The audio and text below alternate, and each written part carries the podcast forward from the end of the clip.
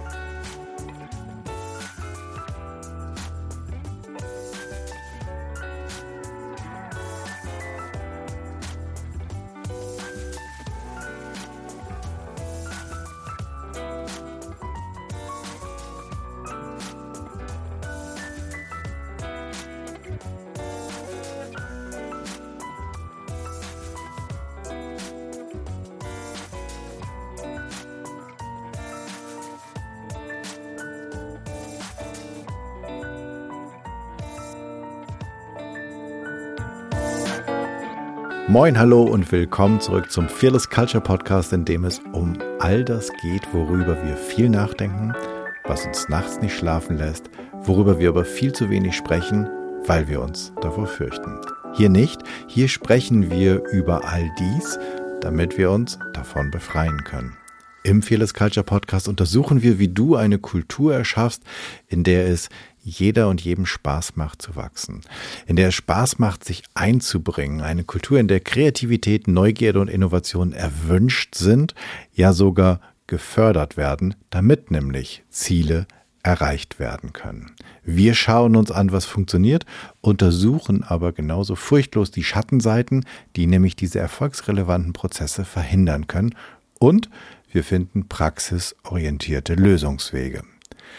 Im Podcast unterhalte ich mich mit Menschen, die sich bereits auf den Weg gemacht haben, die näher hinsehen, genauer hinhören, die die richtigen Fragen stellen oder vielleicht sogar schon Antworten gefunden haben. Heute habe ich als Gästin Stefanie Kuhnen. Sie ist, und die Liste ist jetzt relativ lang, aktuell oder gerade ganz neu, Chief Strategic Officer und Managing Partner bei Serviceplan. Sie ist aber auch Autorin und Keynote Speakerin und sie ist Mitbegründerin von Kokoro, wo es darum geht, mit Software, also mit Technologie, Teamentwicklung zu vereinfachen und zu verbessern und Menschen in der Arbeit oder auf der Arbeit oder während der Arbeit einen besseren Rahmen zu bieten.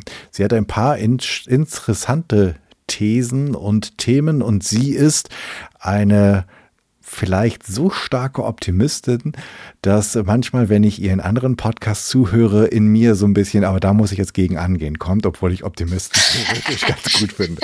Aber bevor ich jetzt die ganze Zeit selber quatsche, sage ich, Herzlichen Dank, dass du dir die Zeit für uns nimmst hier im Podcast. Liebe Stefanie, stell dich doch unseren ZuhörerInnen noch einmal selber kurz vor. Ja, lieber Jan, erstmal vielen Dank, dass ich da bin. Und was eine tolle Intro, da freue ich mich schon drauf. Ich merke, ich werde gefordert in der nächsten Stunde, wenn du es schon gegen angehen willst. ähm, ja, wer bin ich? Stefanie Kuhnen, beruflich irgendwann mal ganz viel äh, BWL und äh, im nationalen, aber auch im internationalen Raum studiert. Bin vor allen Dingen, du hast es ja eben gesagt, als Chief Strategic Officer Marken- und Businessstrategin. Das mache ich hauptsächlich. Parallel bin ich aber auch seit vielen, vielen Jahren, also inzwischen über zehn Unternehmerin und damit auch irgendwie Führungskraft. Und äh, aus dem Antrieb heraus habe ich mich vor allen Dingen die letzten fünf, sechs Jahre sehr intensiv mit dem Thema Kultur beschäftigt. Und als drittes bin ich irgendwie, und ich glaube, das hängt mit der, mit der Strategin zusammen, ähm, bin ich irgendwie auch äh, Vordenkerin, beschäftige mich viel damit, ähm, Trends, weil ich das beruflich machen muss, zu verstehen, zu verknüpfen, äh, zu interpretieren, was das für die Zukunft heißt. Und deswegen habe ich auch schon mal ähm, ein Trendbuch geschrieben oder äh, schreibe mal das ein oder andere Essay zum Thema, wo kann es denn mit Themen und unserer Welt hingehen? Und das ist so die, ja, die Dreifaltigkeit, die mich, glaube ich, ganz gut beschreibt. Aber vor allen Dingen würde ich sagen, ich, ähm, ich beschäftige mich leidenschaftlich gern mit der Zukunft. das ähm, habe ich gelesen und gehört, ja. Bevor wir in die Zukunft gehen und gucken, wie sie ähm, besser oder furchtloser wird, von meiner Seite die Frage, eine Fearless Culture. Also die Kultur, der Raum, der Rahmen ohne Furcht oder vielleicht auch nur fearless mit weniger Furcht. Hast du davon eine Fantasie? Kennst du das? Bist du dem mal begegnet? Was kannst du uns darüber berichten? Ja, ich, also vor allen Dingen ist es für mich, du, ich meine, du sagst es ja schon auf Englisch, es ist eine angstfreie, gesunde Kultur. Ähm, in meinem letzten Unternehmen, wo ich äh, bis vor vier Wochen ähm, als Führungskraft mitgestaltet habe, ähm, war es war es wirklich für mich auch so. Also bei Grabatz und Partner gab es mal den Gründungssatz, wir wollen eine Agentur ohne Arschlöcher sein. Und ich glaube, diese Angstfreiheit, ähm, die habe ich da schon sehr schön die 16 Jahre miterlebt, aber auch mitgestaltet. Und das war für mich auch ein Grund, warum ich tatsächlich dort ähm, so lange war. Und ich glaube andererseits auch, warum ich mich immer wieder mit Kultur beschäftigt habe, weil es auch Orte gab, wo das nicht so war. So und diese Vorstellungskraft, was angstfrei ähm, für mich ist, ist vor allen Dingen, dass jeder äh, er selbst sein kann, also dass man nicht so die, die, die persönliche Seite der eigenen Persönlichkeit an der Tür vom Büro abgibt, sondern dass man als ganzer Mensch ähm, dort jeden Tag sein kann, dass, äh, dass auch, dass man das nicht verstecken muss, was so die 50 Prozent, wenn man es mal bildlich macht, Privatleben auch noch ähm, abstreift, dass man angstfrei sprechen kann, dass man sich äh, offen feedbacken kann über Dinge, die gut und die nicht so gut laufen. Ähm, ja, und dass man dadurch eigentlich durch, diese, durch dieses Menschsein und angstfrei sein einfach einen riesengroßen Gestaltungsraum schafft miteinander, weil man dadurch, glaube ich, äh, jeder einfach seine Ideen einbringen kann, keine Angst hat, Dinge zu sagen, sich traut rumzuspinnen, sich traut verrückte Dinge zu tun äh, und zu sagen und auch mal einen Fehler zu machen. Und das ist so, diesen Raum zu schaffen, das ist das, was, äh, was für mich ist und was ich da rein, da, da, rein interpretiere und da sehe und was ich auch sagen würde, was, ähm, was ich schon äh, im, im Großen die letzten 16 Jahre erleben durfte, was toll ist. Mhm. Was ich ja bei dir so besonders spannend finde, ist, ähm, und jetzt bin ich mal ganz bold, dass ich hier so eine These reinwerfe. Du kommst aus dem Bereich äh, Werbung, Vermarktung, Marketing. Und es werden ja durchaus nicht nur, also man könnte sie ja so eine philosophische Diskussion anfangen, ob damit nicht das Übel der Welt begonnen hat, dass uns Unternehmen ähm, ans Herz gelegt haben oder ins, ins Gehirn massiert haben, dass wir Dinge brauchen, die unser Leben besser machen, die wir nicht brauchten und die unser Leben nicht besser brachten. So. Ähm, und du hast einen sehr spannenden TED-Talk gehalten. Da geht es sozusagen darum, dass du ein, die, ähm, die grüne Ökonomie quasi im Gedanken schon mal überspringst und dir Gedanken darüber machst, was kommt denn danach. Und du nimmst aber, und das finde ich halt diesen ähm, spannenden Spagat, du nimmst Wirtschaft, Wachstum ähm, und all das, was wir sozusagen an, an kapitalistischen Ausprägungen haben, immer mit in deinen Gedanken. Also du sagst gar nicht, wir müssen das loswerden, sondern du sagst, hey, das geht alles prima miteinander. Wie geht denn Wachstum ähm, miteinander mit besser werden, mit gut sein? Weil also die Meere sind sozusagen leer gefischt ähm, und voll mit Netzen aufgrund von Wachstum. Und wie müssen wir denn jetzt wachsen, damit sich das ändert oder das besser wird? Und wie geht dann Wachstum? Ja, ich glaube es absolut. Also ich glaube, bevor wir jetzt einen eigenen Podcast zum Thema äh, Wirtschaftskapitalismus und Kritik machen, machen wir auch nochmal, um, um darauf spitz zu antworten. Natürlich, glaube ich, sind wir alle an dem Punkt, wo wir sehen, wir haben dieses, dieses kapitalistische System übertrieben, vor allen Dingen die letzten 20, 30 Jahre, weil es eine sehr einheitliche oder einseitige Shareholder-Ausrichtung gab. Ähm, ich sehe das und lese das in der Wirtschaftscommunity dass äh, natürlich auch aufgrund der Risiken, die für Unternehmen jetzt durch, den, durch die Klimakrise entstehen, aber auch durch die äh, soziale Ungerechtigkeit, die der Kapitalismus natürlich auch mit sich gebracht hat, dass Risiken entstehen und die Wirtschaftscommunity durchaus an dem Punkt ist, sich da neu zu definieren, weil es vollkommen klar ist, dass man als, äh, als sage ich mal, Wirtschaft in einem Krankensystem nicht langfristig gesund sein kann. Mhm. Und zu verstehen, dass wir Teil eines Krankensystems sind und nur wenn wir dieses System verändern, auch wir langfristig als, ich sag mal, einzelne Wirtschaftsakteure gesund bleiben können. An dem Punkt sind wir und demnach gilt es auch, ich habe jetzt gerade eine Kolumne dazu geschrieben, gilt es auch, äh, Wachstum neu zu definieren. Und ich habe erstmal so eine Dreifaltigkeit aufgemacht, die da heißt, ich glaube, Wachstum muss anders, muss besser und weniger werden. Ähm, Anders heißt erstmal nicht mehr auf Kosten von anderen gehen. Das ist natürlich jetzt mal ganz global gesprochen, vor allen Dingen im Moment, dass der, dass der Kapitalismus und das Wachstum die letzten Jahre auf Kosten des globalen Südens vor allen Dingen natürlich ging. Ähm, dann ist der, das zweite das Besserwerden. Damit meine ich vor allen Dingen, du hast ja eben auch schon mal das Wort ganzheitlich gesagt, also dass wir Wachstum nicht mehr an einer wirtschaftlichen oder zwei oder drei wirtschaftlichen Kennzahlen wie Umsatzwachstum oder Profitabilität alleine festmachen, ähm, sondern auch als Unternehmen eigentlich, und das ist fast schon eine Überleitung, sprechen wir nachher zu über Kokoro, dass wir aufhören, nur die Outcomes zu messen, sondern eigentlich anfangen, sozusagen die Treiber viel mehr zu, zu messen. Und dann ist nachher ein, ein Profit, den jedes Unternehmen braucht, damit es weiter wachsen und weiter invest, also in, vor allen Dingen investieren kann und in Technologie und Innovationen investieren kann ähm, dann wird das nachher sozusagen ein Outcome. Aber wenn man sagt, wir wollen eine größere, größere Bandbreite der Messfaktoren haben, dann spielt auch Innovationsfähigkeit eines Unternehmens plötzlich eine Rolle. Und dann möchte ich als Unternehmerin sehen, dass das wächst. Oder Mitarbeiterloyalität.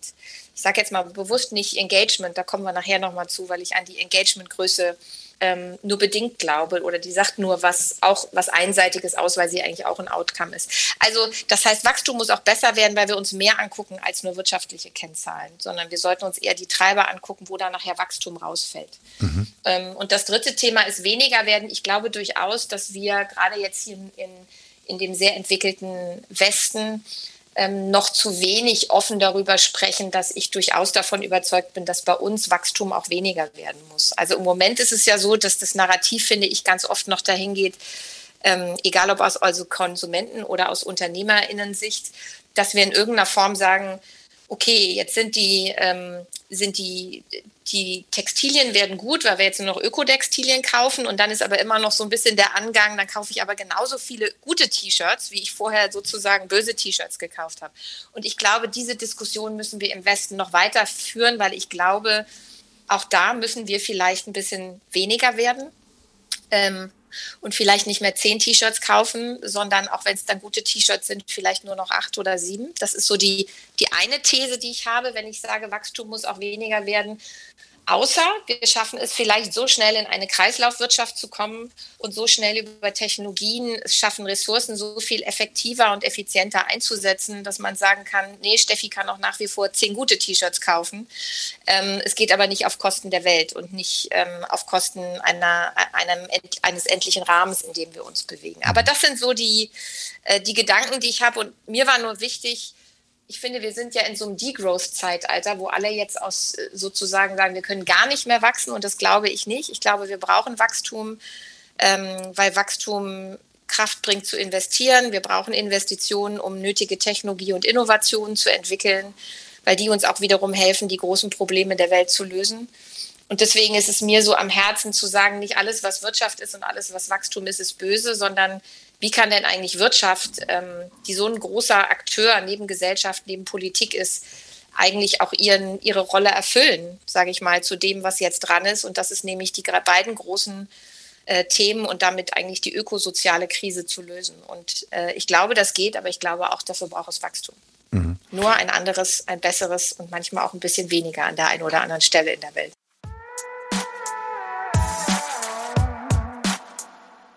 Du hörst den Fearless Culture Podcast, übrigens absolut werbefrei und deshalb ein Hinweis in eigener Sache.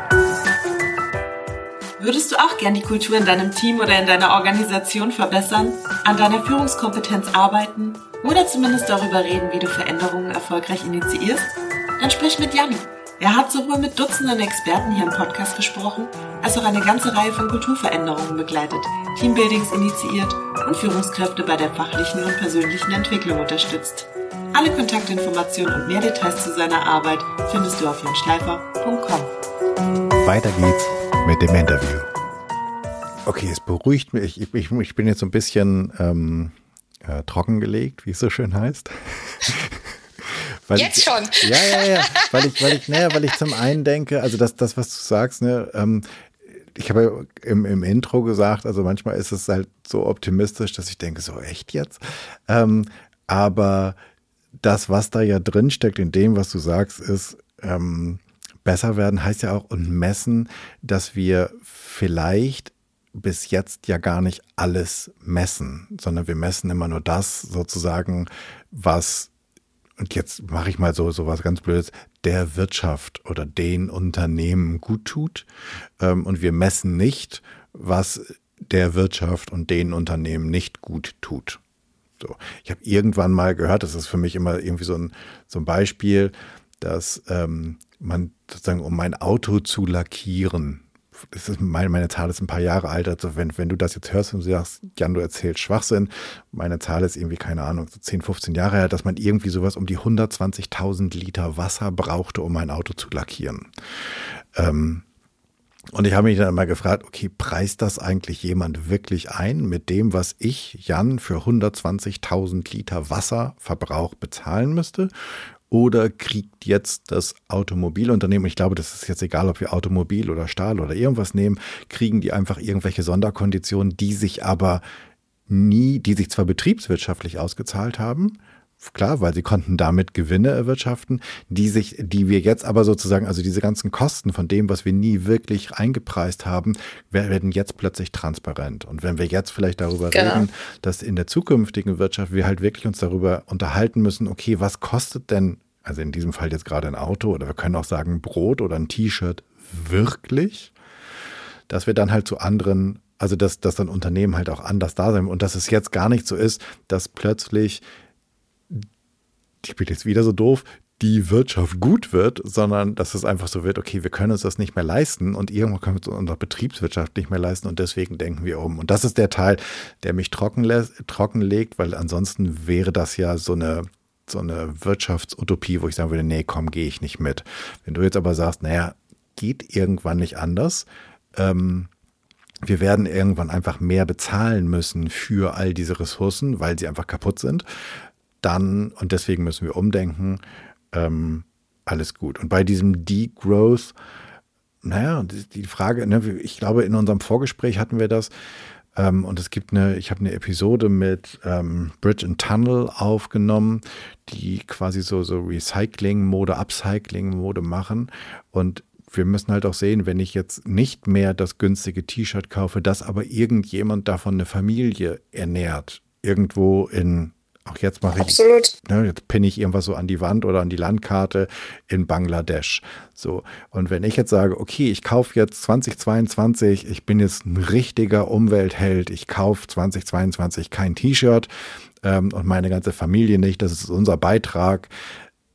Ja, das ist vielleicht der Beitrag, dass wir jetzt keine, kein T-Shirt haben, aber die drei Bangladeschis, die mit unseren 30 T-Shirts sozusagen um die, um die Runden gekommen sind, ähm, die kaufen sich leider gar nichts mehr, auch nichts mehr zu essen. Das heißt, wir müssen das Ding wirklich groß und komplex denken.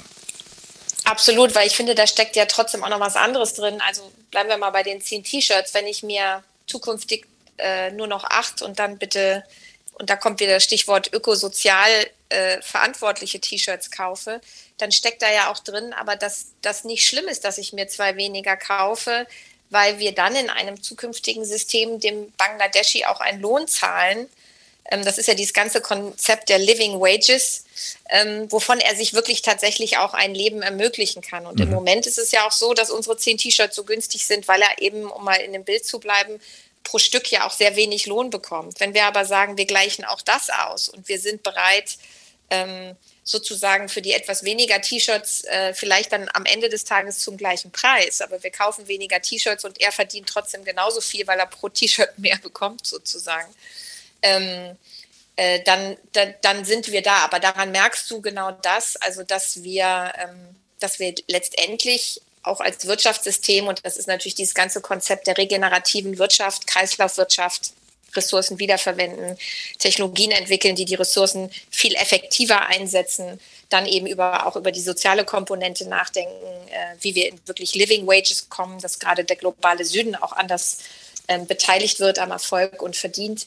Ähm, das sind die ganzen Themen, die wir ganzheitlich neu drehen müssen. Aber ich, es gibt natürlich noch äh, äh viel weniger, wenn man es mal schwarz-weiß sehen will, viel weniger weiße als schwarze Schafe. Aber ich finde, man merkt in der ganzen Wirtschaftsdiskussion und in, bei den führenden Köpfen bei vielen großen Unternehmen und seien es auch die, die Unilevers oder die äh, Danones, Mars der Welt, da passiert äh, schon eine Menge. Also es sind nicht nur sozusagen die Kleinen oder die Patagonias oder die Start-ups, von denen man jetzt sagt, da passiert was, sondern wir sehen auch, dass die, die großen Konzerne da wirklich umdenken und investieren, vor allen Dingen eben vor diesem Hintergrund, dass es für Unternehmen, die langfristig denken, auch Risiken sind. Also ein Unternehmen weiß, Stichwort, was du eben meintest, die externen Kosten einpreisen.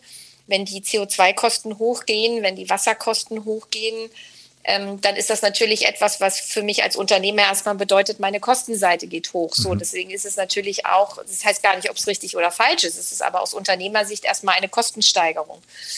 Und das heißt natürlich, daraus kommt auch ein Antrieb, ähm, regenerativ zu arbeiten und zu gucken, wie kann ich denn mit diesen Ressourcen viel effektiver und effizienter umgehen. Ähm, und dadurch passiert da schon eine Menge, weil äh, sich alle äußeren Faktoren so entwickeln, dass sie letztendlich für eine langfristige Wirtschaftsbetrachtung zu höherem Risiko werden. Und deswegen geht man da auch als Wirtschaftswissenschaftler oder Unternehmerin inzwischen auch da rein und guckt sich das wirklich an und entsteht auch viel. Und das, ich mache jetzt mal, ich mache jetzt mal einen harten Bruch, den ich versuche weich einzuleiten. Ähm, ich bin gespannt, wie du das jetzt hier kriegst. Wollte ich dich auch gerade fragen. ähm, und das, was wir jetzt gerade im Außen beschrieben haben, du hast gerade von den Living Wages gesprochen, also von denen, dass sich Leute wirklich auch ein Leben damit finanzieren können oder leben können, das haben wir ja quasi auch im Inneren, weil auch Unternehmen denken sozusagen nicht nur über das Wirtschaften und ihre, ihre Lieferketten und über ihre Ressourcen nach, sondern also die äußeren ihrer Produkte oder Dienstleistungen, sondern sie beginnen ja auch, und das macht mich jetzt hoffnungsfroh, ähm, sie beginnen ja auch intern zu gucken, wie sie mit ihren Ressourcen nachhaltiger umgehen. Und äh, da kommt jetzt ähm, das, das ist sozusagen der, der weiche, harte Bruch, denn da kommt, äh, glaube ich, jetzt auch Kokoro irgendwie so ein bisschen ins Spiel, dass wir überlegen, okay, wie machen wir das denn? Also wenn ich jetzt mal wirklich einpreise, und das ist das ist ja eine Geschichte, die mich persönlich in, in, in Workshops und in Coachings auch mit Führungskräften immer wieder umtreibt, was ich denke, ihr, und du hast, du hast das, glaube ich, auch irgendwo in, in, im Vorgespräch gesagt, wir dibbern irgendwie rum und versuchen an irgendeinem Pro Produkt noch so eine, so eine Marge von 0,8 Prozent rauszukriegen und dafür machen wir uns alle unendlich lang und bauen Riesendruck auf, anstatt dass wir mal gucken, ob wir nicht intern ganz easy und smooth, so dass jeder noch klatscht und Spaß dabei hat, irgendwie die Zahlen nicht im, nicht im Promillbereich, sondern sozusagen im, im signifikanten Prozentbereich oder sogar mehr zu steigern, wenn wir uns um die Ressourcen innen drin kümmern. Ähm, erzähl doch mal ganz kurz, was du, weil, weil, also zum einen bist du auf diesen, auf diesen Weg gegangen mit Kokoro, was Kokoro genau macht und wie ihr das, was du im Äußeren beschrieben hast, sozusagen jetzt auch im Inneren versucht zu, zu transformieren. Sehr gerne. Vielleicht nochmal einen Schritt vor Kokoro, weil das ist sozusagen das Start-up, was wir 2018 dann im Sinne einer Firma tatsächlich gegründet haben haben wir eigentlich schon 2015, 2016, also drei Jahre vorher ging das los und das war getrieben, wie du eben sagtest, ähm, tatsächlich erstmal aus meiner Business- ähm, dass ich äh, jeden Tag mit Unternehmen rede und du hast es eben äh, nochmal schön zitiert und man immer wieder Unternehmen sich neue Ziele setzen von Jahr zu Jahr, wollen wir ja wachsen. Ähm, und dann und, und gucken uns diese Faktoren an und sehen immer, okay, hier noch zwei Prozent, da können wir nochmal 0,3 Prozent Profitabilität rausholen, hier vielleicht mal 0,5 Prozent mehr Marktanteil nächstes Jahr. Also alle diese, diese Outcome-Faktoren, die wir noch versuchen, im inkrementellen Bereich zu steigern. Und ich mich damals wirklich als Strategin 2015, 2016 gefragt habe, so kann es ja irgendwie nicht weitergehen. Also was heißt, so kann es nicht weitergehen, aber es ist natürlich auch unfassbar mühsam und du hast es eben schön formuliert, dieser Druck, der daraus entsteht, um irgendwo manchmal nur in der Hinterkommastelle noch einen Erfolg nachzuweisen und zu bewegen. Und mich damals fragte, gibt es denn eigentlich einen Hebel, der so ein bisschen unentdeckt ist? Und das ist jetzt auch gar kein Geheimnis. Diese ganzen, diese ganzen Kultur, ähm, Überzeugung und was auch, was ich inzwischen weiß, was ja auch alles äh, teilweise schon seit 50, 66 Jahren wirtschaftswissenschaftlich bewiesen ist, dass ähm, im Sinne von, lass uns doch den Hebel mal nutzen, um unseren Kunden zu helfen, hinten mehr Erfolg rauszuholen und nicht nur hinter der Hinterkommastelle, sondern auch äh, vor dem Komma. Ähm, und habe dann natürlich im Laufe der Zeit dann auch sozusagen die Perspektive gewechselt und das kommt natürlich über diesen ganzen War of Talents jetzt massiv in jedes Unternehmen rein, in dem wir uns jetzt befinden, dann zu sagen, ja, und Kultur ist ja nicht nur ein Treiber sozusagen, um den Wirtschaftserfolg des Unternehmens voranzubringen, sondern Kultur ist letztendlich auch der Treiber nach innen, um sich um das Innere zu kümmern, um genau diese Talente ähm, auch für uns und für die verschiedenen Unternehmen zu bewahren und zu halten oder überhaupt zu gewinnen. Und ähm, ja, und so haben wir eigentlich losgelegt oder habe damals erstmal ich losgelegt und habe mich ganz viel mit dem Thema Kultur beschäftigt und was treibt eigentlich geile äh, Mitarbeiterzufriedenheit und ähm, habe dann erstmal ähm, gefühlt mich vier Wochen hingesetzt und habe sehr viel Sekundärforschung gemacht und habe erstmal geguckt, was gibt es denn alles? Und das Erstaunliche war damals, was mich total überrascht hat, dass es schon 2015, 2016 ganz viel in diesem Bereich gibt. Also es gibt schon äh, Carl Rogers, äh, den Erfinder sozusagen der personenzentrierten Psychologie und Therapie, nicht Psychologie, Therapie, der sagt, äh, der hat letztendlich schon darüber äh, viele Studien gemacht, was sind denn eigentlich Treiber, damit Klienten sich wohlfühlen und damit sie auch bereit sind, sich in einem guten oder in einer gesunden Kultur zu öffnen und bereit dann zu verändern. Dasselbe findest du, da gibt es zum Beispiel Mendel Krause sehr viele Studien darüber, die darüber geschrieben haben, wie entwickelt sich denn eigentlich eine Unternehmenskultur zu einer lernenden Unternehmenskultur. Also die haben sich auch schon 20, 30 Jahre damit beschäftigt. Und wenn man dann ein bisschen moderner wird, dann stolpert man natürlich äh, sofort über Amy Edmondson von der Harvard Business School, die sich ja auch viel damit beschäftigt hat. Dann kommt das Thema Psychological Safety ähm, sofort mit rein. Und ähm, dann gab es auch von Google, das war das erste große Projekt, Google Project Aristoteles, mhm. die auch, ähm, ich kann es jetzt nicht mehr genau zitieren, aber gefühlt über viele Jahre, drei, vier, 500 Teams, ähm, tatsächlich über Jahre Datenpunkte gesammelt haben. Und wenn man all das zusammennimmt, war das Erstaunliche für mich, 2015, dass du eigentlich bei zwei, drei, vier Faktoren, die alle aus ihren unterschiedlichsten Perspektiven benennen, die eigentlich sagen, das schafft eine gute Kultur und eine Kultur, in der Menschen sich wohlfühlen, in der sie angstfrei sind und der sie auch bereit sind zu lernen und sich zu verändern. Und das brauche ich im Unternehmen, um ein lernendes Unternehmen zu schaffen, genauso wie ich es äh, im Beispiel der Therapie von Carl Rogers brauche, damit ein Mensch bereit ist, sich zu verändern und aus seinen alten Mustern rauszukommen. Und diese drei Faktoren waren tatsächlich Wertschätzung, Integrität und Empathie. Und die hat man bei allen drei gefunden. Und im Kern von Empathie und Integrität und Wertschätzung steckte dann, und natürlich hat es dann Amy Edmondson letztendlich auf den Punkt gebracht, ein paar Jahrzehnte später, steckt dann auch das, im Kern das Thema Angstfreiheit drin. Und da bist du wieder bei deinem Fearless Culture Podcast. Ähm, wusstest du es nicht? Ähm, und das war genau der Schlüssel. Und das habe ich damals, also so recherchiert, habe ich dann gefragt, das ist doch irre. Also wenn es so viel gibt und wenn so viel wirtschaftswissenschaftlich und mit Studien rauf und runter aus den verschiedensten Perspektiven belegt ist, Warum machen wir das eigentlich nicht? Also warum gucken wir nicht auf die Kultur eines Unternehmens und messen und, äh, und entwickeln damit gezielt Integrität, Wertschätzung und Empathie? Und im Kern von diesen dreien steckt dann sozusagen diese Angstfreiheit. Mhm. Und ähm, ja, macht man tatsächlich nicht. Ich habe die damals erst so aufgenommen, habe die aufgeschrieben ähm, hatte dann den Gedanken, als alte Wirtschaftswissenschaftlerin, Unternehmen messen ja immer KPIs, Key Performance Indicators, mit denen sie sich äh, von Jahr, äh, Jahr zu Jahr weiterentwickeln, was dann eben solche Größen wie zum Beispiel Umsatz oder Profitabilität oder Marktanteil sind. Das sind die Key Performance Indicators, die Schlüsselfaktoren, um Erfolg zu messen. Und habe dann gesagt, warum setze ich denen nicht mal konzeptionell was gegenüber und nenne die die KEIs, die Key Emotional Indicators. Mhm. Und das war erstmal als Strategin meine konzeptionelle Idee. Damit bin ich dann so 2015, 2016 losgelaufen und habe Vorträge gehalten. Und es hat ein, eine unfassbare positive Resonanz gegeben. Ähm, im, und dieses KPIs versus KEIs, äh, ich sag mal im Sinne eines Yin und Yangs, ich kann irgendwie das Harte messen, ich kann das Weiche messen, ich messe das, was man sieht, ich messe das, was man nicht sieht.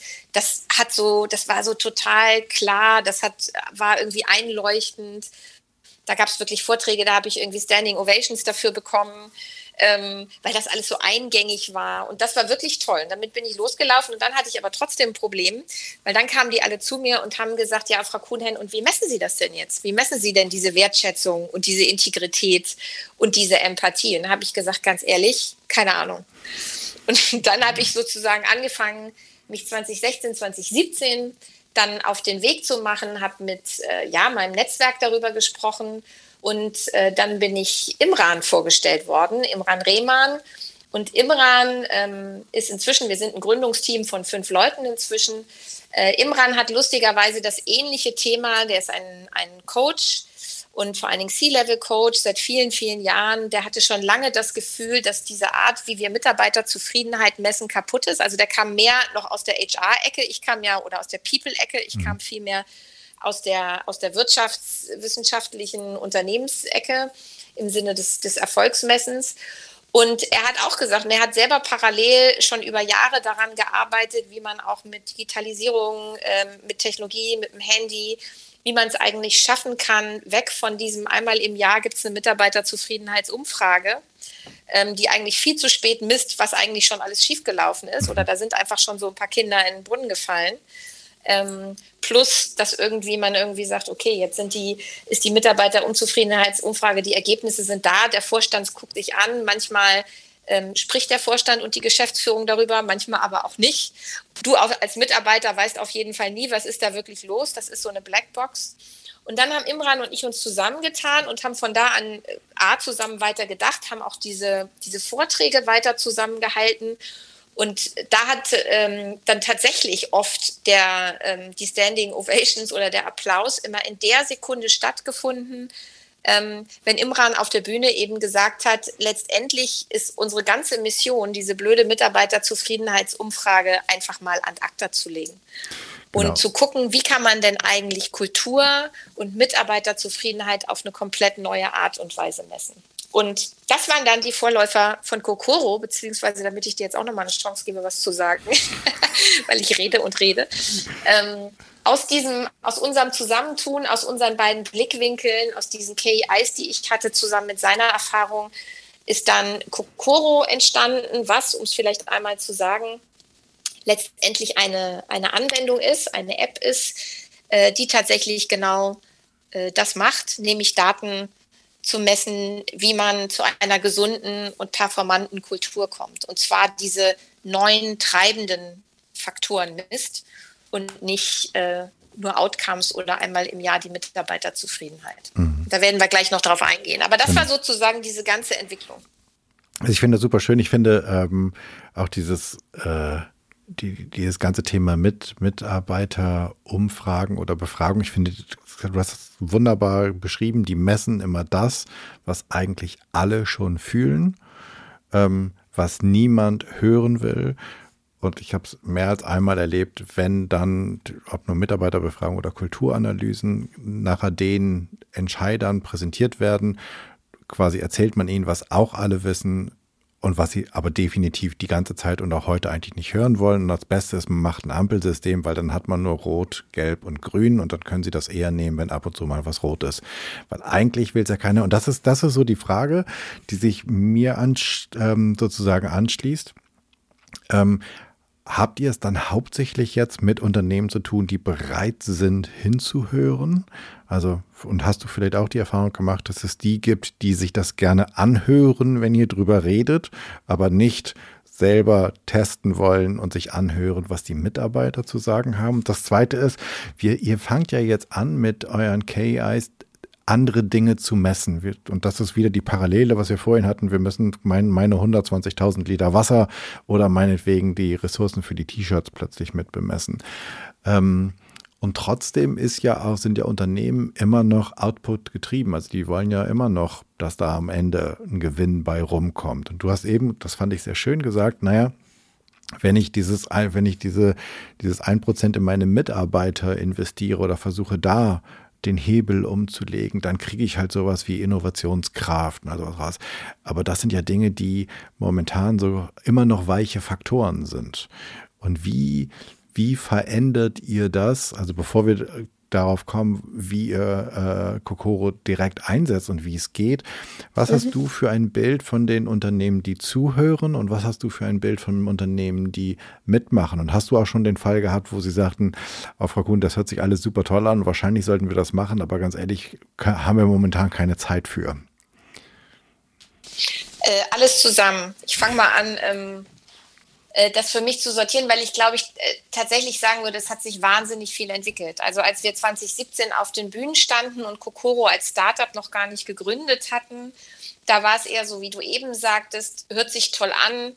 Ähm, da hatten wir aber rückblickend, würde ich sagen, waren wir noch gefühlt so ein oder zwei Jahre zu früh damit unterwegs, dass Unternehmen wirklich gesagt haben, wir machen das jetzt auch, wir sind bereit dafür Geld auszugeben. Äh, genau, was du gerade sagst, ne? Das, mhm. wir sind dann auch offen dafür, dass das bedeutet, dass sich bei uns Dinge verändern. Das bedeutet, dass wir andere Sachen messen. Das bedeutet vielleicht, dass wir ein ein äh, Key Emotional Indicator, wobei ich da gleich auch noch was zu sage zu dem Namen, den benutzen wir nämlich heute aus guten Gründen nicht mehr, mhm. werde ich aber gleich erzählen. Ähm, so, wir gewichten diesen Key Emotional Indicator genauso hoch wie einen Key Performance Indicator. Da war die Zeit noch nicht reif. Aber es war so, dass man schon gemerkt hat, zumindest haben alle schon gemerkt, da steckt was drin, weil wir natürlich alle schon gefühlt haben, dass wir irgendwie gefühlt 50 Prozent von dem, der wir sind und was uns in einem Unternehmen ausmacht, ähm, nicht messen und eigentlich nicht sehen und uns eigentlich nicht angucken oder ungenug messen. Also das ist einfach, ich sage mal, oder ich glaube, Imran sagt das immer so schön, der Weg, wie wir Leistung messen, äh, der ist kaputt und den müssen wir optimieren. Das ist, glaube ich, das, das war da schon so in the air, sage ich mal. Was sich dann entwickelt hat, und das hat, ähm, kam dann natürlich sehr aus UK und auch USA weiter nach Deutschland, ähm, ist das, und dann kam der War of Talents dazu und dann kam noch Corona dazu. Also deswegen würde ich jetzt im Moment sagen, haben uns die Entwicklung in den letzten zwei, drei Jahren wahnsinnig geholfen, um auch im deutschsprachigen Raum so weit zu sein, dass die Unternehmen bereit sind, hinzuhören, Geld dafür auszugeben und es wirklich in ein größeres Konzept einzubinden. Und da komme ich zu dem, zu dem einen Teil von den Gedanken, die du eben gesagt hast, ähm, weil das haben wir durchaus festgestellt. Wir waren am Anfang sehr offen und haben auch, als wir noch so in der, ich sag mal, Closed-Beta-Phase waren, wir haben dann erstmal so ein, ich erzähle gleich noch was zum Produkt, wir haben erstmal, es ist eine App, auf jeden Fall eine Anwendung, eine mobile, wir haben dann erstmal die, äh, oder eine digitale Lösung, wir haben dann erstmal ähm, unser MVP, unser erstes grobes Produkt sozusagen programmiert, sind damit in die ersten Teams gegangen. Und damals waren wir noch sehr breit und haben eigentlich, ich sag mal, jedes Unternehmen, das Interesse gezeigt hat, mit denen haben wir probiert und haben dann aber festgestellt, und das, äh, das ist genau der Punkt, dass es eben nicht nur darum geht, irgendwas zu messen und der Rest im Unternehmen bleibt aber so, sondern du brauchst letztendlich schon ein Unternehmen, das so weit ist, das eine Offenheit hat, ähm, weil in dieser Art zu messen, äh, vielleicht müssen wir doch gleich mal über das Produkt reden, da steckt ganz viel drin. Da steckt Transparenz drin, weil jeder Mitarbeiter sieht jederzeit, was angegeben worden ist. Das heißt, wir haben nachher festgestellt, wenn du in nicht transparenten Kulturen versuchst, ein transparent machendes Tool anzuwenden, funktioniert nicht. Ähm, das heißt, wir haben natürlich so Learnings gemacht, dass, äh, also das ist ein Beispiel. Oder dass wir irgendwie festgestellt haben, wenn ähm, keine Bereitschaft dazu da ist, das, was am Ende bei diesem Tool, also auch so ein Speaking Up, also wenn du in Kulturen bist, die eben nicht angstfrei sind. Und dann hast du aber ein Tool, das eigentlich genau diese ganzen Themen permanent nach oben spült. Und dann trauen sich aber trotzdem die Mitarbeiter, die diese Ergebnisse sehen, nicht mit ihren Führungskräften darüber zu reden oder andersrum, die Führungskräfte wissen gar nicht, wie sie damit umgehen sollen, mit diesen ganzen Themen, die plötzlich so auf den Tisch kommen, weil die vorher ja einfach nicht, die waren ja da, die waren nur nicht auf dem Tisch mhm. sozusagen. Mhm. Ähm, und das heißt, wir haben dann festgestellt, du brauchst auch Unternehmen, äh, wo die Führungskultur so weit entwickelt ist, dass Führungskräfte damit umgehen können, dass Teams sich trauen, darüber zu sprechen, und deswegen sind wir heute an dem Punkt, weil wir natürlich auch ähm, gerade jetzt noch so am Anfang 2018, 2019 als ganz kleines Start-up gar nicht die Kapazitäten hatten, äh, jetzt mit jedem Unternehmen dran zu arbeiten, dass wir uns dann wirklich nochmal fokussiert haben und gesagt haben, nee, wir gehen in die Unternehmen, wo wir feststellen, da ist nicht nur eine Bereitschaft da, ähm, sondern da ist schon eine Bottom-up-Kultur, eine transparente Kultur, eine Teamkultur in irgendeiner Form vorhanden. Also Hierarchien sind nicht mehr so ganz pyramidisch, äh, pyramidisch äh, aufgestellt, sondern man spricht schon von einer Teamkultur. Es gibt schon einen gewissen Grad an Selbstführung es gibt einen gewissen Grad an, an Führungskultur und Coaching und Leadership und Retro-Perspektiven, die schon installiert sind, weil wir festgestellt haben, wenn da nicht so ein Mindestmaß da ist, dann funktioniert auch das Tool nicht. So, und deswegen ja. haben wir uns jetzt in den letzten Jahren und auch jetzt noch schon fokussiert und sagen, wir gehen vor allen Dingen gerade mit den Unternehmen nach vorne, die da einfach auch schon ein Stück weit sind. Also wir brauchen die First Mover. Wenn wir irgendwann ich, mal so groß super, sind. Das finde ich ein super spannendes Learning, weil ich hatte, und ich glaube, es ist 2017, also es kommt ungefähr hin, ich hatte ein relativ ähm, sah nach einem schönen Auftrag für eine Kulturanalyse und, ein, und eine Kulturveränderung aus. Und ähm, das war ungefähr genau dasselbe. Es gab, die, es gab die Kultur nicht, es gab nur den Wunsch. Und dann, ne, das, das, was man dann tut, man bohrt die Leute auf, am Anfang wollen sie gar nicht und irgendwann nach okay, vielleicht sind das ja, vielleicht sind diejenigen, die es machen. Und dann wurde das Ganze wirklich so auf dem, ja, wie, wie auf dem Gesicht ausgebremst, so in der, in der Präsentation nach dem Motto, okay, wir wussten, dass es da ist, wir wussten, dass wir es nicht hören wollen und jetzt haben sie es uns nochmal gesagt und wir wollen es immer noch nicht hören. Und wir hatten dann so das Gefühl, wir hinterlassen jetzt eigentlich, also wir haben mehr Schaden angerichtet, weil wir sozusagen nochmal Mitarbeitende enttäuscht haben, weil sie nochmal Hoffnung geschöpft hatten und weil wir ja. ja. auch davon überzeugt waren, dass wir was verändern können, aber konnten wir nicht. Und das war so das letzte Mal, dass ich gesagt habe, okay, ich, das ist das letzte Mal, dass ich mit einer großen Kulturanalyse irgendwo in einen Laden reingehe, wo ich mir nicht hundertprozentig sicher bin, dass er bereit ist, die Ergebnisse auch wirklich zu ventilieren und umzusetzen und irgendetwas ja, zu absolut. verändern, weil sonst machst, also ist mein Eindruck gewesen, sonst richtest du, richte ich wirklich mehr Schaden an, ähm, als wenn ich nicht da gewesen wäre. So. Ähm, egal ja, das hast du schön gesagt, weil das ist ja auch bei Mitarbeiterfragen, Fragebogen einmal im Jahr schon so gewesen oder ist es immer noch mhm. in vielen Unternehmen. Du wächst halt immer Erwartungen. Klar. Also du fragst die Leute ne, und die geben dir ein Feedback und dann musst du was damit machen. Und wenn du das nicht tust oder in der Erwartung nicht tust, dann machst du mehr kaputt. Und das waren eben auch unsere Erfahrungen, dass dann alle, also gerade wenn du mit Kokoro kommst, ähm, das wie gesagt ein Tool ist, äh, das eigentlich regelmäßig, vielleicht sage ich mal zwei Sätze dazu. Ja, bitte.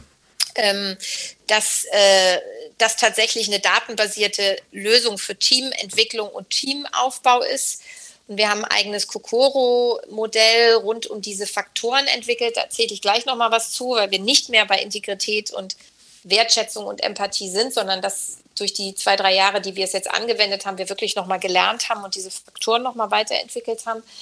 Aber wir messen das, wir messen das regelmäßig. Das heißt, Teammitglieder haben anonymisiert, dass alle auf ihrem Handy jeder kann jederzeit auch eine Umfrage starten, wenn er das möchte. Das hängt aber davon ab, ob die Teams das wollen, dass jeder das starten kann oder dass, dass man das sozusagen nochmal geführt macht. Was uns aber wichtig ist, ist, dass es nicht einmal im Jahr stattfindet und auch nicht nur dreimal im Jahr, sondern dass man eigentlich sagt, alle zwei bis vier Wochen sollte man einen sogenannten Pulse Survey, so nennen wir den, also den Puls, mhm. fühlen ähm, und mal äh, und einfach mal und äh, dann hat jedes also wir haben quasi, wir haben immer noch drei Faktoren, erzähle ich gleich was dazu. Die messen wir jeweils mit zwei, drei ganz simplen Fragen. Die übersetzen wir in schöne Grafiken, sodass man das ganz intuitiv beantworten kann.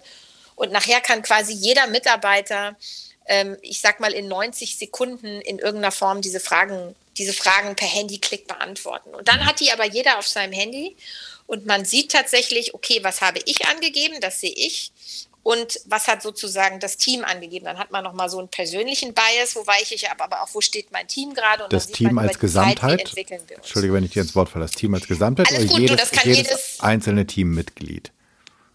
Ähm, äh, was, was es sieht. Also beides. Ja. Also wir definieren, jedes Unternehmen definiert die Teamgröße. Das kann mhm. ein kleines Team von acht Leuten sein, das kann die Abteilung von 20 Leuten sein. Ähm, und dann sehe ich, je nachdem, wie das Team definiert ist, in dem, in dem Tool sehe ich eben immer, was habe ich angegeben und was hat mein Team, okay. mein mhm. Tribe, meine mhm. Peers sozusagen mhm. angegeben. Und dann sehe ich eben immer, wie haben wir uns entwickelt. Also vor vier Wochen, also Psychological Safety, um das vorwegzunehmen, an Angstfreiheit messen wir immer noch als einen der Key-Treiber. Ähm, im Modell und da sehen wir dann, okay, anscheinend waren wir vor vier Wochen angstfreier, als wir es heute sind. Ähm, und dann fange ich an als Team wenn ich denn, das ist die Idee des Tools, dass ich alle dazu enable, dass sie transparent in Echtzeit sehen, was los ist. Und dann fange ich an, als Team darüber zu sprechen. So, was ist denn passiert? Ähm, dann kann dir die App, wir geben aber auch Coaching-Support, kann dir die App auch sozusagen Hilfsfragen mitgeben und kann sagen, fragt euch doch mal das im Team oder fragt euch doch mal das. Weil die Idee ist durchaus, dass das Team sozusagen, wir nennen das immer Bottom-up-Healing, dass, weil das ist ja die Idee, dass wir auch im New Work zu selbstführenden Teams kommen, dass auch die Teams sich selber heilen sozusagen. Es geht nicht mehr darum, dass ich jetzt mein Voting abgebe, die Führungskraft liest irgendwie die Mitarbeiterzufriedenheitsumfrage das Ergebnis und kommt zwei Monate später zurück und sagt jetzt, ihr habt uns A gesagt, deswegen machen wir jetzt B, sondern dass du in einer Kon also ich sag mal, in einer kontinuierlichen Konversation im Team darüber bist, deswegen das regelmäßige Messen, die Entwicklung anschauen und Hilfe zum Gespräch geben eigentlich. Ne? Mhm. Und immer wieder sagen, was ist passiert, sodass das Team eine Kraft entwickelt, ähm, und auch eine schöne Mitarbeiter oder wir nennen es dann natürlich auch im Englischen immer so schön, eine Employee Experience erfährt, die dazu führt, dass, die, dass das gesund wird, dass die Menschen darüber sprechen, dass sie gucken, was kann besser laufen und ähm, darüber sich so ein, ich sag mal, so ein Kreislauf entwickelt, der dazu führt, dass wir uns immer besser kennenlernen, dass wir immer offener wissen, dass wir wissen, wo, wo hapert es gerade an den Key-Faktoren mhm. und daraus sich ähm, eine gesündere Kultur Du entwickelt. hast jetzt gesagt, ihr kam von Empathie, Integrität und Wertschätzung und jetzt wissen wir schon, ihr habt es verändert und ein, eines der neuen ist psychologische Sicherheit, äh, also Psychological Safety. Wie bleibt ihr bei dreien? Welche beiden fehlen noch oder habt ihr mittlerweile vier oder fünf? Na, sagen wir mal, wir fangen mit den drei wichtigsten an. Mhm. Das muss man dazu sagen, wir sind auch erst so seit einem halben Jahr aus der Closed Beta Phase raus. Also wir entwickeln uns ja auch als Startup und als mhm. Tool weiter und sind im Moment sehr ähm, sehr fix, um die mal in einem zu sagen. Also Psychological Safety ist immer noch zentral. Das zweite, was wir messen, ist Flow. Also da geht es wirklich letztendlich darum, äh, wie bin ich persönlich, aber auch das Team bereit, in der Tiefe zu arbeiten und in einen lernenden Prozess zu kommen. Wir alle kennen dieses Thema von Flow. Das heißt, es ist ja so ein, so ein Gefühl von, ich stecke wirklich in was drin, ich arbeite etwas, ich vergesse alles um mich rum. Und Flow, haben wir gelernt, ist eben ein schöner Indikator für, ähm, lerne ich als Individuum, aber lernt auch das Team, mhm. weil wir wirklich tief und konzentriert an der Sache arbeiten. Und das dritte Thema neben Psychological und äh, Safety und Flow ist das Thema Belonging. Da geht es letztendlich natürlich um Zugehörigkeit des Unternehmens. Und da steckt auch ganz viel das Thema, also haben wir festgestellt, Transformation drin. Im Sinne von, kann man eine Transformation wirklich nachhalten. Also wenn du dich zum Unternehmen nicht dazugehörig fühlst und wenn du dich nicht wohlfühlst, mhm. ähm, dann wirst du auch als Unternehmen oder als Menschen keine mittel- bis langfristige Transformation hinkriegen. Die wird dir nicht gelingen. Mhm. Deswegen haben wir sozusagen diese drei Faktoren. Also das heißt, Psychological Safety hilft eigentlich, wenn wir das messen, dass das Team sich entwickelt. Flow findet auch auf höchst individueller Ebene statt. Schaffe ich selber zu lernen, mich zu entwickeln, mir neue Inhalte anzueignen und das Team auch. Mhm. Und dann haben wir als drittes noch das Thema Belonging und das misst letztendlich, okay, kann ich wirklich nachhaltig das Unternehmen transformieren? Weil wir so wissen alle, ja. Hm, nee, sag. Ich wollte nur den einen Satz noch sagen. Wir wissen ja alle, wir reden immer davor, wir müssen eine Kultur oder ein Unternehmen transformieren. Am Ende sind das ja aber die Menschen, die wir transformieren müssen. Ja, genau. Wem sage ich das? Das weißt du ja.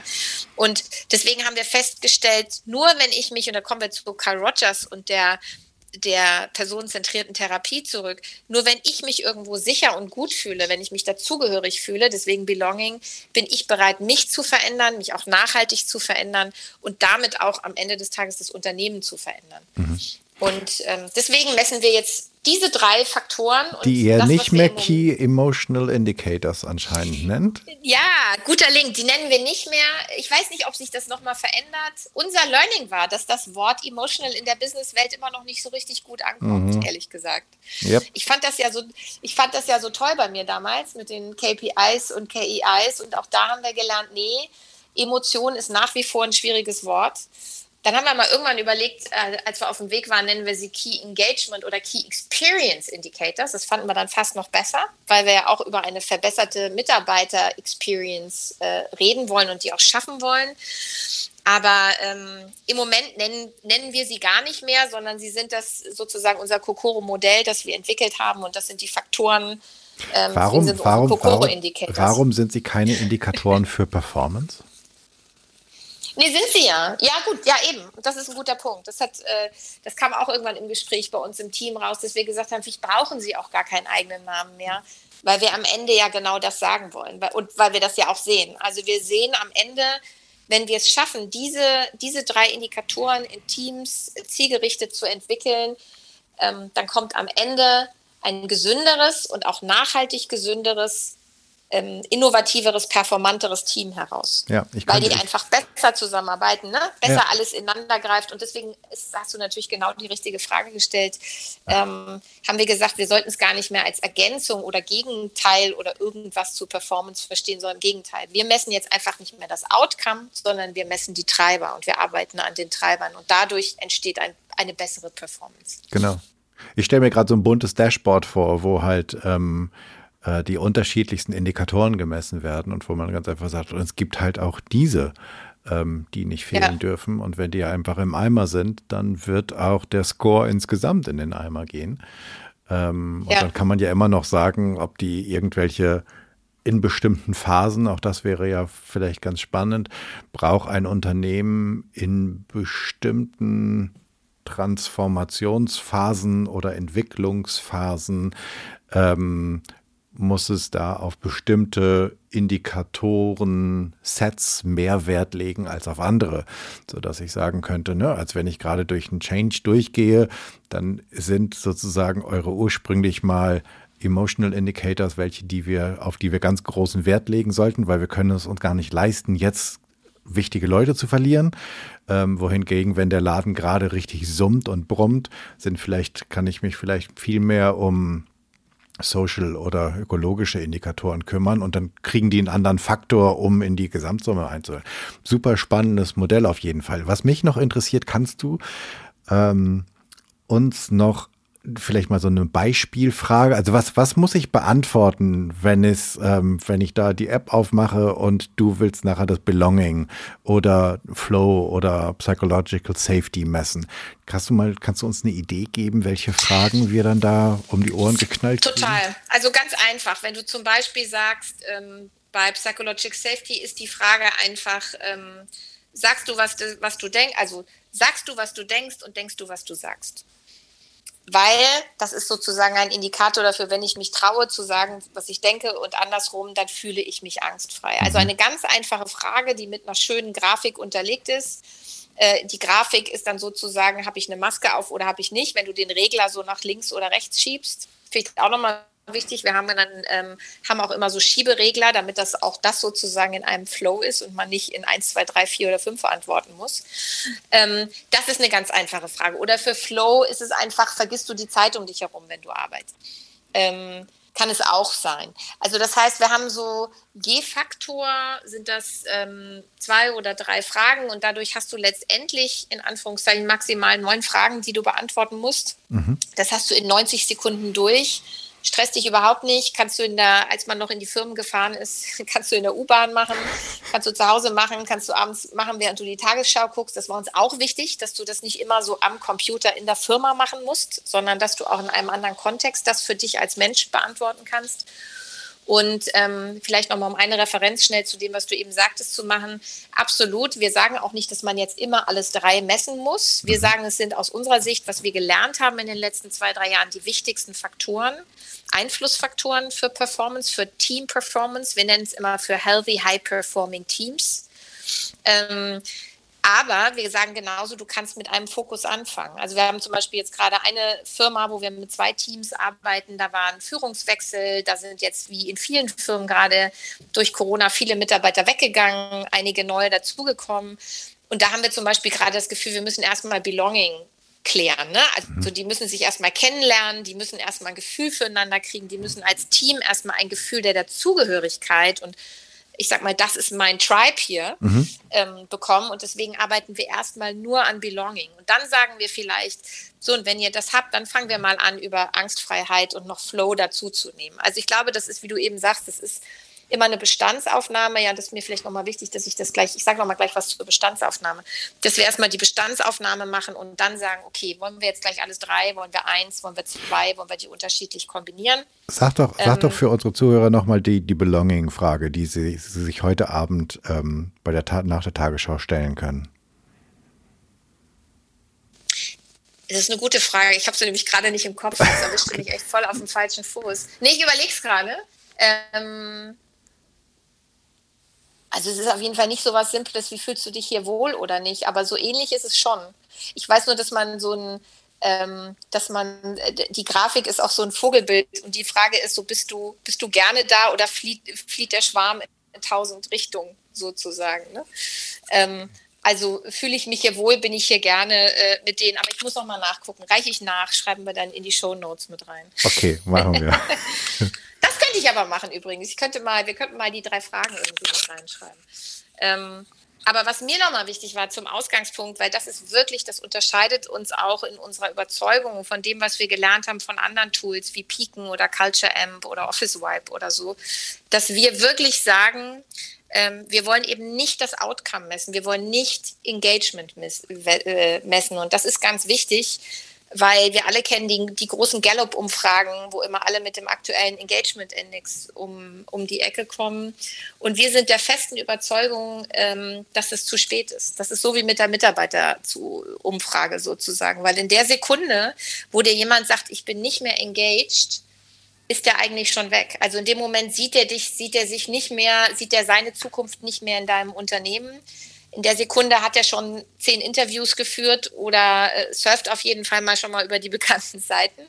Und deswegen ist für uns ganz wichtig, dass wir eben nicht Engagement messen wollen, sondern für uns ist das eigentlich immer der Ausgangspunkt und sozusagen die Kontrollfrage, um rauszufinden, äh, wo sind denn die Leute, wo stehen die, sehen die sich eigentlich noch in dem Unternehmen, sehen die da noch eine Zukunft oder sind die schon raus? Und dann greift eigentlich Kokoro und fängt an mit Belonging und Flow und Psychological Safety ähm, tatsächlich äh, die Treiber dafür, das Warum zu finden. Also warum fühlen die sich denn hier nicht mehr wohl oder fühlen sich total wohl? Es kann ja beides sein. Eben weil sie total äh, zugehörig sind oder weil sie ganz viel lernen als Team und Einzelne und im Flow sind oder weil sie so eine angstfreie ähm, Kultur tatsächlich geschaffen haben oder gerade gar nicht haben. Und das war mir nur noch mal wichtig, also zu sagen, ähm, dass, dass das uns auch wirklich unterscheidet und eben immer aufs Team zu gucken, nicht auf die Einzelnen zu gucken und immer wieder permanent Daten zu sammeln, um dann auch wieder dateninformierte Entscheidungen zu treffen. Ähm, und dieses permanente, diese permanente Pulse geben und immer wieder rein, reingehen. Und vielleicht als letzten Punkt noch dazu, was uns auch immer wichtig ist, ist, dass diese, diese Ziele, also Flow und Belonging und auch Psychological Safety, dass wir das nicht an irgendwelche Rewards oder Bestrafungen, also an keine Belohnungen oder Bestrafungen im Sinne von, wenn ihr das schafft oder nicht schafft, gibt es mehr oder weniger äh, Geld oder gibt es mehr oder weniger irgendwas knüpfen, weil dann kommst du sofort wieder in so eine Psychologie rein, dass die, dass die Mitarbeiter anfangen wollen, das System auszutricksen, weil dann ist es wieder an so faktische Sachen, sondern dass wir wirklich sagen, es ist eher wie so ein OKR-System, wo du irgendwie sagst, wir setzen uns gemeinsame Ziele, wir wollen in Belonging, in Flow, in Psychological Safety besser werden und wir arbeiten da kontinuierlich ran. Wir binden das aber, wie gesagt, nicht direkt an Belohnung oder Bestrafung, um nicht schon wieder so ein so eine komische Psychologie des Austrickens, nur damit ich am Ende doch noch ein bisschen mehr kriege. Ja, und warum äh, solltest du, warum solltest du den Zustand von alles ist gut belohnen müssen? Oder warum solltest du den Zustand von es ist gerade nicht so toll auch noch bestrafen müssen? Also weil dann machst du das ja total kontraproduktiv. Und ich glaube, wir sind ganz häufig mit unserer ähm, ich gönn mir was oder ich bestrafe mich heute ähm, Mentalität sowieso auf dem falschen Dampfer. Deswegen su super guten Punkt, auf jeden Fall, ja. Ja, und äh, ja, und ich glaube, das ist nochmal, das sind auch, glaube ich, die wichtigsten, die wichtigsten Gedanken fürs Erste, um das so ein bisschen zu verstehen. Also das waren unsere Learnings. Mhm. Ähm, und vor allen Dingen vielleicht nochmal wichtig, weil ich eben sagte, diese, diese totale Überzeugung, dass die Zukunft in den Teams liegt. Also auch für uns das Lernen. Also das geht natürlich mit dieser ganzen neuen Denke des nicht mehr hierarchisch Führens, des, der selbstführenden und sich selbst organisierenden Teams. Und deswegen auch wirklich immer das Team äh, zu entwickeln. Das ganze Team ist involviert. Du hast die individuellen Daten, du hast aber auch die Teamdaten, weil die Kraft sozusagen, es gibt ja immer dieses schöne Bild, wenn du dir eine Hand nimmst, wie die fünf Finger, dann hast du zwar diese fünf einzelnen Mitarbeiter. Wir können auch die einzelnen Mitarbeiter messen, aber die Kraft liegt ja eigentlich in der Faust, die sozusagen aus diesen fünf Fingern entsteht. Und deswegen sagen wir eigentlich, wir wollen diese, diese Zwischenräume oder wir wollen immer alle fünf Finger die ganze Hand messen. Wir wollen nicht nur die einzelnen äh, mhm. Teile messen. Und das ist vielleicht nochmal noch mal letzte zwei Gedanken, die ich dazu nochmal mit reingeben kann dass wir auch da so eine für uns so eine Entwicklung gesehen haben. Also wir haben gesagt, diese, wenn du fünf Mitarbeiter oder in einem Team hast, dann ist sozusagen die, die kleinste gemeinsame Entwicklungsstufe, weil am Ende entwickeln wir ja eine Teamreife. Dann könnte es, aus unserer Sicht ist so die, die, die unreifste Form ist es, ist eine Arbeitsgruppe zu sein, wo du einfach sagst, okay, wir sind fünf Leute, wenn wir richtig gut zusammenarbeiten, ne, dann sind wir die Summe aller Teile, dann sind wir immer noch fünf, wir sind irgendwie erfolgreich, wir sind gut koordiniert viel mehr entsteht da noch nicht. So, und was wir eigentlich versuchen mit Kokoro ist auf diese, auf diese Team-Power, diese Teamreife zu gucken und zu sagen, okay, aus der Arbeitsgruppe wollen wir dann ein Team machen. Das Team hat dann darüber hinaus nicht nur eine gute Organisation, sondern hat auch äh, ein Commitment zu einem gemeinsamen Zweck, hat gemeinsame Ziele ähm, und geht auch gemeinsam in die Verantwortung und in die Entscheidung. Und dann sagen wir eigentlich, und dann gibt es eigentlich so das, die, die höchste Form ähm, um zu der, auch zu der lernenden Organisation am Ende in sehr, in sehr volatilen Zeiten zu kommen, ist dann das lernende Team. Das heißt, unser Ziel ist eigentlich, von einer Arbeitsgruppe über ein Team hin zu einem lernenden Team zu kommen. Und beim lernenden Team hast du dann, ähm, dann hast du ein Team, das achtsam ist, das miteinander achtsam ist, das autonom agiert, ähm, die sich äh, dazu verständigt haben, dass sie gemeinsam sich entwickeln wollen, dass sie tatsächlich sich auf Fortschritt und Lernen sozusagen committed haben und die dann auch Wissen teilen, die dadurch täglich besser werden, die in den kreativen Konflikt geben und ähm, die auch sich umeinander kümmern. Und da komme ich zum Anfang zurück, aber nicht nur als mein Arbeitskollege, so lieber Jan, performst du denn auch heute? Und hast du auch deine, deine Aufgabe heute schon erledigt, sondern auch als Menschen sich umeinander kümmern. So, und das ist eigentlich das, wo wir, was wir auch wirklich nochmal gelernt ähm, haben und wir auch vor allen Dingen, glaube ich, den Fokus drauf Kanäle, also einmal für uns auch den ähm, Unterschied sehen, dass wir diesen totalen Fokus auf das Team äh, haben. ist unsere Website, da findet man uns, wie, wie sein, auf der Teammessung und auf Teamdaten haben und sagen, wie man so schaffen wir in Team ORO, von der Arbeitsgruppe zum Lernen bringen, zu werden, ähm, ähm, für die Integration von Leib, Seele und Geist. Ähm, genau, also Direct Type-In ist das eine, ansonsten äh, Stefanie Kuhn auf LinkedIn suchen oder Imran Rehmann, aber ich glaube, der schnellste Weg ist äh, bikokoro.com.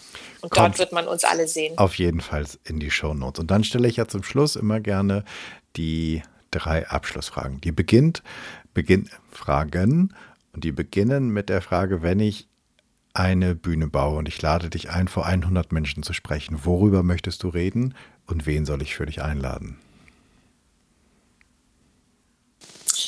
Ich möchte gerne über, also ich möchte gerne, dass du ganz viele UnternehmerInnen und Führungskräfte einlädst ähm, und gerne aus Deutschland. Warum aus Deutschland? Weil wir festgestellt haben, dass wir noch mehr als in anderen Kulturen ein wirklich sehr ähm, einseitiges Bild auf die Menschen haben, nämlich eins, dass wir immer noch sehr glauben, wir als Führungskräfte müssen die Menschen und Mitarbeiter kontrollieren. Und wenn wir sie nicht kontrollieren, ähm, dann bewegen sie auch nichts und tun auch nichts. Und deswegen äh, lade mich bitte mit vielen deutschen Führungskräften und UnternehmerInnen ein. Und ich würde gerne über unser Bild, über unser Menschenbild äh, sprechen und darüber, ähm, dass ich fest davon überzeugt bin, auch im Sinne der Studien von Douglas McGregor, das schon aus den 60ern kommt, ähm, dass wir eher Y als X-Menschen sind. Und das bedeutet, dass Menschen sich auch in der Arbeit selbst entfalten wollen, dass sie intrinsisch motiviert sind, dass sie leisten wollen und äh, dass wir alle äh, erwachsen miteinander umgehen können und sollten. Und darüber würde ich sprechen. Sehr schön. Hast du für uns, und du hast ein paar Dinge ja schon erwähnt, hast du für uns Medientipps? Welches Buch sollen wir lesen, welchen Podcast hören, welche Filmserie sehen, welche Studie schnell nochmal inhalieren? Was wäre so, was wären deine Lieblinge? Was muss unbedingt sein? Ich sag mal was Ungewöhnliches. Ähm, ich würde euch empfehlen, die Netflix-Serie New Amsterdam zu gucken. Ich weiß nicht, ob die euch was sagt oder nicht. Ist das nicht das Krankenhaus? Ähm, es ist das Krankenhaus und guckt euch mal Folge 1, Minute 1 an. Äh, Finde ich großartig, ähm, wie, dieser, wie dieser Mensch, dieser Arzt ins Krankenhaus kommt. Der kommt nämlich mit einem Y-Bild des Menschen ähm, in dieses total äh, kontrollierte, durchverwirtschaftete Krankenhaussystem und dreht sozusagen dieses ganze Unternehmen, äh, dieses ganze Krankenhaus rum. Darum geht die Serie, wie er das macht und wie er das entwickelt mit seinem neuen Menschenbild. Also für das Unternehmen neue Menschenbild, für das Krankenhaus neue Menschenbild. Und ähm, ich finde, das ist eine Serie, die so viel zum Thema Führung, Kultur, äh, wie macht man das sagt. Deswegen möchte ich euch einfach mal ganz ungewöhnlich New Amsterdam auf Netflix empfehlen. okay. Jetzt kannst du dir überlegen, ob ich noch was Zweites sagen soll. Wenn du noch was Zweites sofort auf Lager hast, hau raus. Ja, jetzt weiß ich die Autorin nicht mehr. Es gibt dieses wunderbare, ich glaube, es ist auch schon aus 2014, fand ich ein ganz großartiges Buch, 15 Ways of Conscious Leadership. Ähm, haben, glaube ich, zwei oder drei Frauen geschrieben. Ähm, aber mit dem Titel findet man es, finde ich, auch äh, ein, ein ganz ganz, ganz tolles Buch, das eigentlich 15 Stufen einer Leiter zeigt ähm, und wirklich Richtung Führungskräfte und äh, UnternehmerInnen geschrieben ist, in puncto, wie kann ich mich denn immer weiterentwickeln und äh, die beiden letzten Stufen möchte ich zitier, gerne zitieren, weil die mich total berührt haben.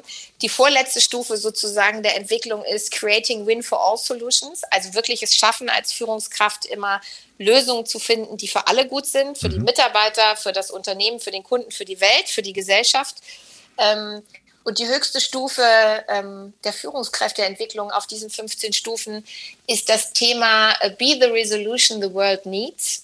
Also sich als Führungskraft wiederum in den Dienst zu stellen, für seine Mitarbeiter, aber auch mit seinem Unternehmen, das zu sein und das zu werden, was die Welt gerade braucht, damit man ähm, sozusagen die Lösungen der Welt ähm, mitgestalten kann. Und das ist ja noch mal mehr, sich als Führungskraft in den Dienst zu stellen, nicht nur in den Dienst der Mitarbeiter, sondern mit seinem Unternehmen auch in den Dienst der Welt und was die Welt gerade braucht. Und vielleicht, wo ich das gerade sage, ist das auch ein schöner Schlüssel zu dem Anfang unseres Gesprächs ähm, von wegen Wirtschaft und mhm. Growth.